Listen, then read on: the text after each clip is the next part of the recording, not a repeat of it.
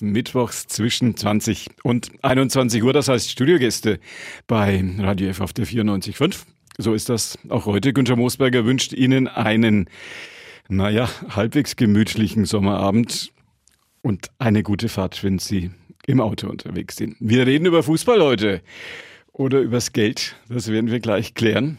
Einer der Chefs des ersten FC Nürnberg ist heute Abend bei mir. Finanzvorstand Nils Rosso ist da. Einen schönen guten Abend. Schön, dass Sie da sind. Schönen guten Abend. Danke, dass ich da sein darf.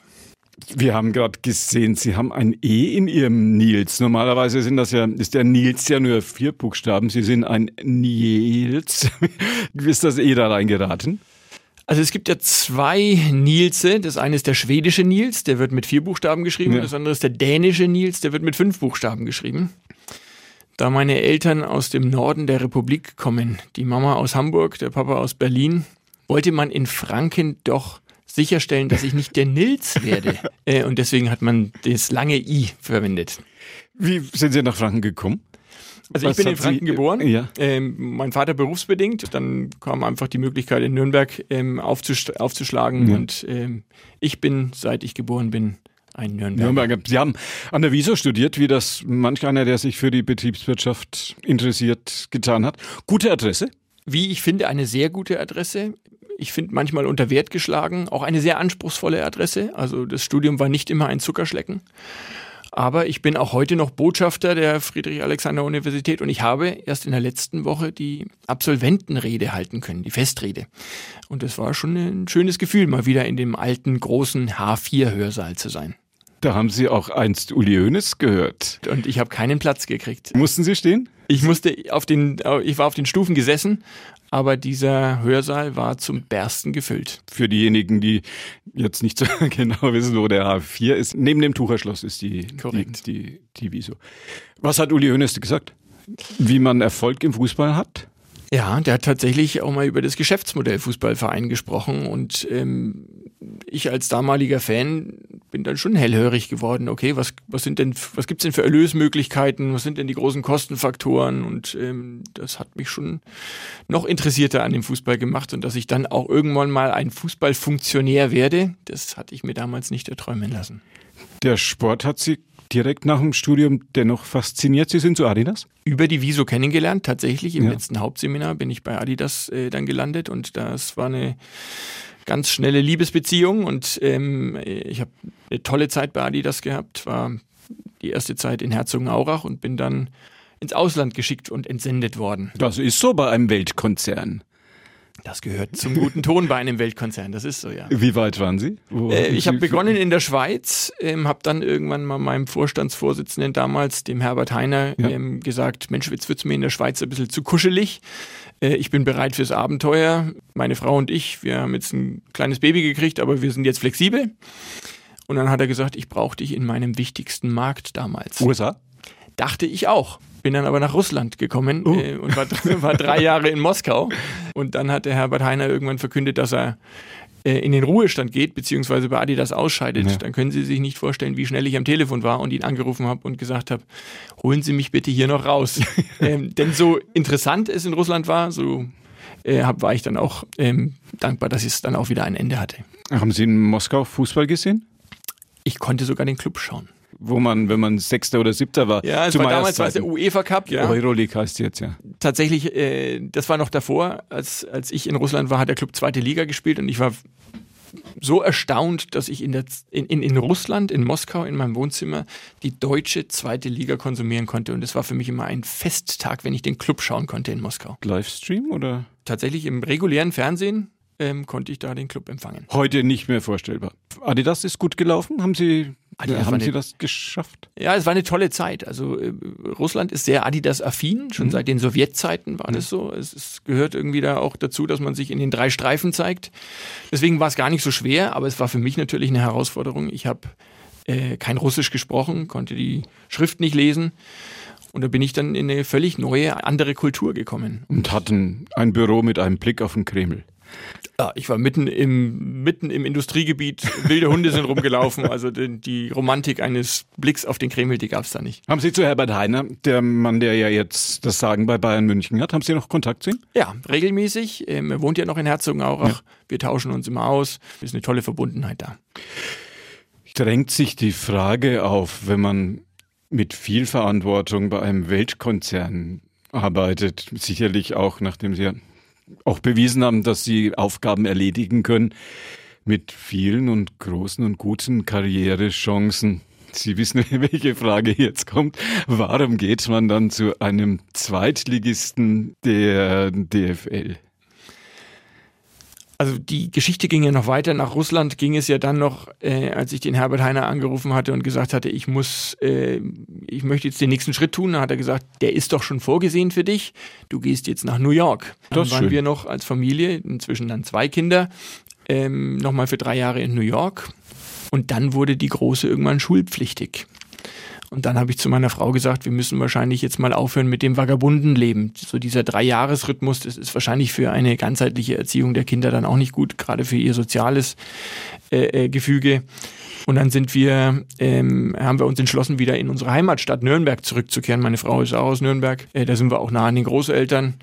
Äh, und dann haben wir gesagt, Mensch, äh, vielleicht ergibt sich ja in Nürnberg wieder was. Äh, ich habe dann in Herzogenaurach auch nochmal angefragt, aber durch einen ganz komischen Zufall bin ich dann an den Michael Meske gestoßen, meinen Vorgänger. Äh, mit dem ich dann beim Essen war und dem habe ich dann aus meiner Fanseele erzählt, was man beim Club doch alles besser machen könnte. Er hat da ganz aufmerksam zugehört und drei Wochen später ruft er mich an und sagt er, hier ist die Telefonnummer vom Thomas Gretlein, du sollst dich da mal melden. Und Willst du mein Nachfolger werden? Das hatte er mir damals noch gar nicht gesagt, es kam dann aber irgendwie raus. Ja. Und ähm, dann kam eins zum anderen und ich habe mir gedacht, Mensch, eigentlich ist das schon eine tolle Geschichte für seinen Herzensverein, dann auch mal Verantwortung zu übernehmen. Wenn man den Club in Moskau sehen konnte, konnten Sie den Club auch in in Manhattan sehen? Tatsächlich nichts. Äh, die Adidas-Filiale auch im Industriegebiet, weit draußen ist war richtig. Mitten in Soho, das war mitten im Leben. Also da habe ich schon ein gläsernes Büro gehabt und habe den Wohlstand in New York äh, wahrgenommen, habe aber auch das Leid hm. in New York sehr stark wahrgenommen. Aus dieser Perspektive heraus ist die Welt des ersten FC Nürnberg dann doch eine kleine. Gefällt es Ihnen? Es ist toll. Es ist meine Heimatstadt und ähm, so unterschiedlich ist es auch gar nicht. Wenn man jetzt sagt, eine Weltmetropole New York, die Jugendkultur ist schon vergleichbar. Also man strebt nach Gemeinschaft, man strebt danach Gutes zu tun. Es ist inzwischen was Anerkanntes, was Gutes zu tun. Und man will irgendwie Teil eines Ganzen sein. Man will einen Beitrag leisten. Und egal ob jetzt New York oder Nürnberg, es fühlt sich ähnlich an. Die Radiostudios in Manhattan sehen nicht anders aus wie die Studios hier im Nürnberger Funkhaus. Was sind die Dinge, die Sie beim ersten FC Nürnberg vor allem klären müssen? Reden wir mal über den Ernst der Situation am Pfalzner Weiher. Was geht da so jeden Tag über Ihren Schreibtisch? Es ist natürlich ein ganz bunter Blumenstrauß, der da über meinen Schreibtisch gleitet und man muss natürlich auch aufpassen, dass man nicht vom Tagesgeschäft einfach nur so eingefangen äh, wird, sondern man muss schon schauen, dass man sich eine Strategie schafft, dass man sich ein paar Leitplanken setzt, äh, anhand derer man sich äh, auch immer orientieren kann, anhand derer sich auch unsere Organisation, unser Verein orientieren kann. Die allererste Aufgabe war für mich, für den ersten FC Nürnberg wieder ein bisschen Sichtbarkeit zu ähm, erschaffen und vor allem Vertrauen in den Verein und in die handelnden Personen zu schaffen. Und da sind wir auf einem Weg. Da haben wir mit Sicherheit noch nicht sämtliches Vertrauen wieder gewonnen, aber ähm, ich will sagen, wir sprechen inzwischen mit Menschen, mit Institutionen, mit auch Unternehmen, die wahrscheinlich vor fünf Jahren noch nicht mit uns gesprochen hätten. Deswegen befinden wir uns da, glaube ich, auf einem guten Weg. Ist das der Weg, den der Berufsfußball europaweit ja eingeschlagen hat, dass man als Verein nur dann Erfolg haben kann, wenn man Sponsoren hat, wenn man Geldgeber hat, wenn man sehr viel Industrie und sehr viel Kapital im Rücken hat? Also Geld schießt Tore, das ist leider ähm, äh, auch, auch, auch so wahr. Ähm, die Romantik vom Fußball ist ein bisschen weg. man schottet sich eigentlich eher der Öffentlichkeit gegenüber ab, als dass man sich an die, an die Öffentlichkeit wieder heranbegibt oder die Gesellschaft heranbegibt. Deswegen will ich sagen, wir beim ersten FC Nürnberg wollen eigentlich ein Gegenmodell darstellen. Wir wollen nämlich wieder näher an die Gesellschaft. Wir wollen wieder in die Schulen. Wir wollen dafür sorgen, dass wir Nachwuchs haben. Und darüber schaffen wir dieses Vertrauen. Und wenn die Eltern dann sehen, dass wir mit ihren Kindern gut umgehen, dann wird auch der Geldfluss irgendwann wieder stattfinden und davon profitieren wir natürlich auch. Sagt man natürlich immer beim Fußball diesen ganz banalen Satz, die Wahrheit liegt auf dem Platz, wenn man erstmal beim Blick auf die Tabelle gut dabei ist, wenn das Stadion voll ist, wenn die Menschen nach einem Spiel des ersten FC Nürnberg glücklich zur U-Bahn gehen oder glücklich nach Hause gehen, dann ist die Welt in Ordnung und bei der großen emotionalen Bindung, den viele Menschen ja kann mich doch an die eigene Nase fassen, zu ihrem Lieblingsfußballverein haben, ist das natürlich auch immer wieder möglicherweise mit viel Enttäuschung und mit viel Generve verbunden, wenn das alles schräg läuft. Können Sie, können Dieter Hecking, kann Thomas Gretlein das tatsächlich steuern? Große Frage. Ja, wir müssen einfach die Rahmenbedingungen ähm, sehen, in denen wir uns befinden. Wir haben, wir haben keine großen Investoren, wir sind ein eingetragener Verein. Wir sind aber in einer Stadt, in der dieser Verein, 1. FC Nürnberg, eigentlich niemandem egal ist. Das stimmt. Egal, mit wem ich spreche, jeder hat eine Meinung zum 1. FC Nürnberg. Manche sind zynisch, manche sind schadenfroh, aber ganz viele sagen, mir geht's ein Stück besser, wenn es dem Club gut geht und wenn der Club erfolgreich ist. Wie könnte diese wirtschaftliche Entwicklung, die man ja sicherlich braucht, um auf dem Platz auch Erfolg produzieren zu können. Wie könnte diese wirtschaftliche Entwicklung des Profifußballs in Nürnberg aussehen? Große Frage. Wir mussten uns erstmal darauf besinnen, was sind denn eigentlich unsere großen Felsen, die wir, die wir bewegen wollen. Ähm, da haben wir auf der einen Seite im, im Sportlichen ein tolles Nachwuchsleistungszentrum. Der Nachwuchs spielt bei uns eine ganz große Rolle. Talente spielen eine ganz große Rolle. Egal ob auf dem Platz oder abseits des Platzes. Wir wollen uns sehr mit der jungen Generation beschäftigen. Wir wollen die junge Generation ganzheitlich voranbringen. Da sind wir mit dem Michael Wiesinger, der da dem Nachwuchsleistungszentrum vorsteht, exzellent aufgestellt. Also man sieht auch immer wieder, es kommen immer wieder junge Spieler nach, die auch im deutschen Fußball und darüber hinaus ähm, Fuß fassen. Ilkay Gündogan ist ein tolles Beispiel. Der ist ein Zögling aus unserem Nachwuchsleistungszentrum. Dann müssen wir natürlich gucken, dass wir als erster FC Nürnberg nicht mit der Nase oben und mit großen Zäunen umherlaufen, sondern dass wir schauen, dass wir nah am Menschen sind und wie gesagt, uns vermarktungsfähig machen. Klingt immer ein bisschen unromantisch, aber mhm. die Leute müssen sich wohlfühlen im, im, äh, rund um den ersten FC Nürnberg, das ist das Zweite. Und dann braucht man große Zukunftsprojekte, hinter denen sich alle versammeln können. Und da spielt zum Beispiel der Neubau oder ja. Vollumbau eines Stadions spielt da eine große Rolle. 200 Millionen, die ja so im Raum stehen, haben Sie die? Die haben wir nicht, die hat die Stadt Nürnberg auch nicht. Deswegen mussten wir ein spezielles kreatives Modell entwickeln, wo wir sagen, wir wollen Dritte dafür begeistern. Im Sinne des Sports, vielleicht auch im Sinne der Forschung, vielleicht auch im Sinne der Gesundheit, gemeinsam mit dem ersten FC Nürnberg und der Stadt Nürnberg ein neues Leuchtturmprojekt zu schaffen. Wird das funktionieren? Ich bin überzeugt davon. Wir hatten jetzt einen tollen politischen Rückenwind, äh, eine einstimmige Abstimmung im Stadtrat äh, zur sogenannten Machbarkeitsstudie. Ist immer so ein Unwort, mhm. Machbarkeitsstudie, aber ich glaube, jeder weiß, worum es geht. Die Politik musste natürlich das auch, die Pläne, die wir hatten, die musste die auch gutieren und ähm, das hatten wir in der letzten Woche erfahren. Und jetzt geht's weiter. Jetzt geht's natürlich an die wichtigen Themen Finanzierung, Dritte gewinnen. Ähm, aber da haben wir auch schon viele Gespräche im Hintergrund geführt. Und ich glaube, Seite an Seite mit der Stadt Nürnberg werden wir da erfolgreich sein. Wie läuft so ein Gespräch? Lassen Sie sich da einen Termin gehen? Gibt man da Essen? Sag mal, ich wollte mit Ihnen mal über ein paar 50 Millionen sprechen und die könnten wir ganz gut gebrauchen. Wie läuft das? Können Sie das skizzieren? Also zuallererst ist es ja toll und das ist auch wieder was, was den ersten FC Nürnberg auszeichnet, wenn ich irgendwo anrufe und einen Terminanfrage, dann kriege ich auch meistens einen Termin. Gut, schon mal. Das ist schon mal gut. Schon mal, ja. Und dann muss man natürlich mit einer klaren Vision kommen. Und dann muss man sagen, was wollt ihr denn erreichen? Äh, und da kann ich einfach nicht sagen, wir wollen 17 Mal im Jahr in einem schönen Stadion Fußball spielen. Da würde mir keiner Interesse bekunden, geschweige denn Geld geben. Man muss einfach größer denken. Man muss darüber nachdenken, wie kann ich denn an diesem tollen Standort Max-Morlock Platz 1, wie kann ich denn da etwas schaffen, was 365 Tage im Jahr attraktiv ist und nicht nur 17 Mal im Jahr. Können Sie Gastronomie reinmachen? Man könnte gemeinsam mit den hier äh, ansässigen Universitäten und Hochschulen forschen am Athleten, an der Gesundheit des Menschen. Man könnte Konzerne, die sich rund um den Sport aufstellen, man könnte mit Konzernen, die sich rund um die Gesundheit aufstellen, man könnte da gemeinsame Cluster bilden, indem man einfach ein unschlagbares Netzwerk baut, indem man ich will sagen, die Qualitäten dieser Metropolregion Nürnberg einfach nochmal herausarbeitet. Und die Gespräche, die ich geführt habe, die waren tatsächlich sehr erfolgreich. Also da wurde mir von keinem gesagt, da habe ich kein Interesse. Geht man da gemeinsam essen? Macht man das am Telefon? Gehen Sie in die Büros oder kommt da jemand? Kommt drauf Ihnen? an, aber Oder Essen, Essen gehen ist schon auch dabei. Das ist schon, das ist schon auch immer ähm, Teil des Ganzen. Aber man muss natürlich erstmal sich, sich kennenlernen, man muss sich mal abtasten. Und man muss Vertrauen schöpfen. Da komme ich wieder. Wenn der erste FC Nürnberg kommt und sagt, ich will ein 200 Millionen Stadion bauen, da ist die erste Frage, wie will denn das der erste FC Nürnberg denn überhaupt schaffen? Ja, habe ich Sie ja jetzt auch gefragt. Und das ist eine völlig natürliche und eine völlig legitime Frage.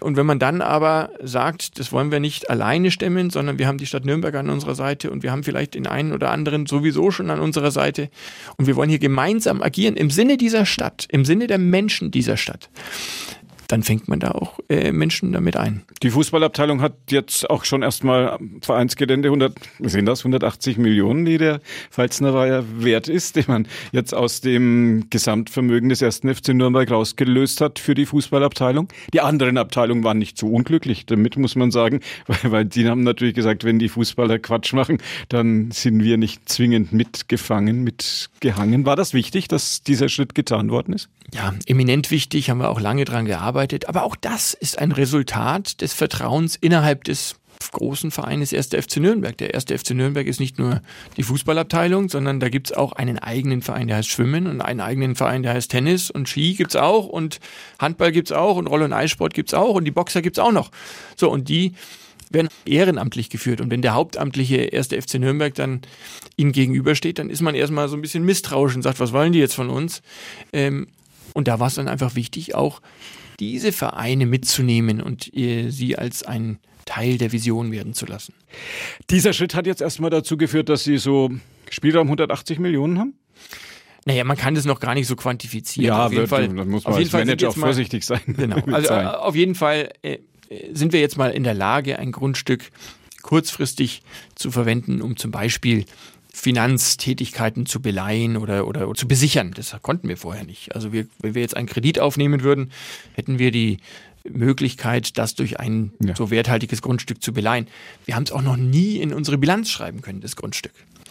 Ähm, auch da müssen wir jetzt mal mittelfristig dran arbeiten, dass es vielleicht dann uns mal nachhaltig hilft in, in Sachen Eigenkapital. Das spricht man ja auch immer über beim ersten FC Nürnberg. Ist es Eigenkapital jetzt positiv oder negativ? Corona hat es jetzt wieder ins Negative gebracht.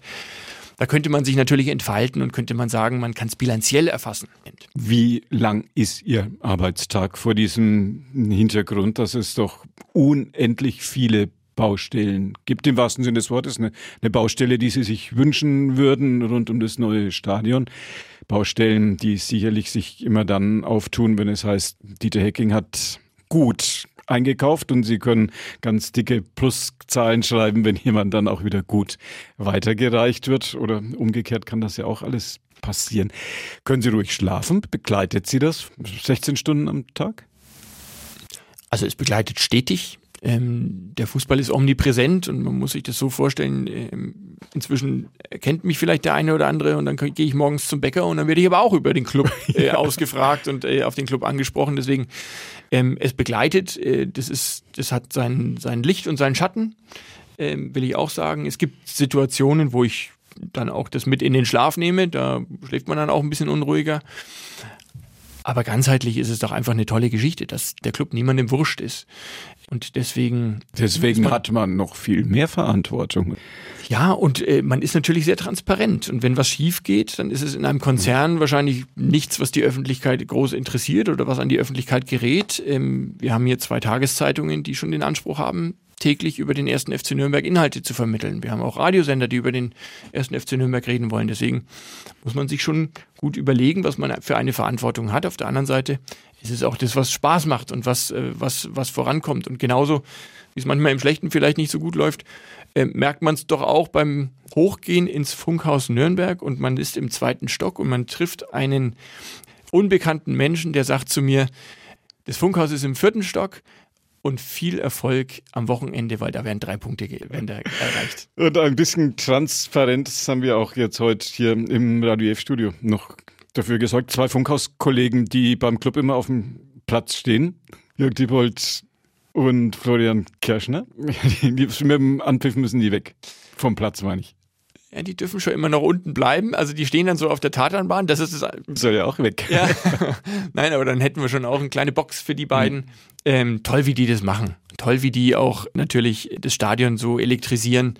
Ähm, das ist ja kein einfaches, ja. ähm, die Fans mitzunehmen. Und äh, da sind wir ganz froh, dass wir Partner vom Funkhaus Nürnberg sind. Kollegen von N1, Steffi Pankott von Radio F Clubmitglied.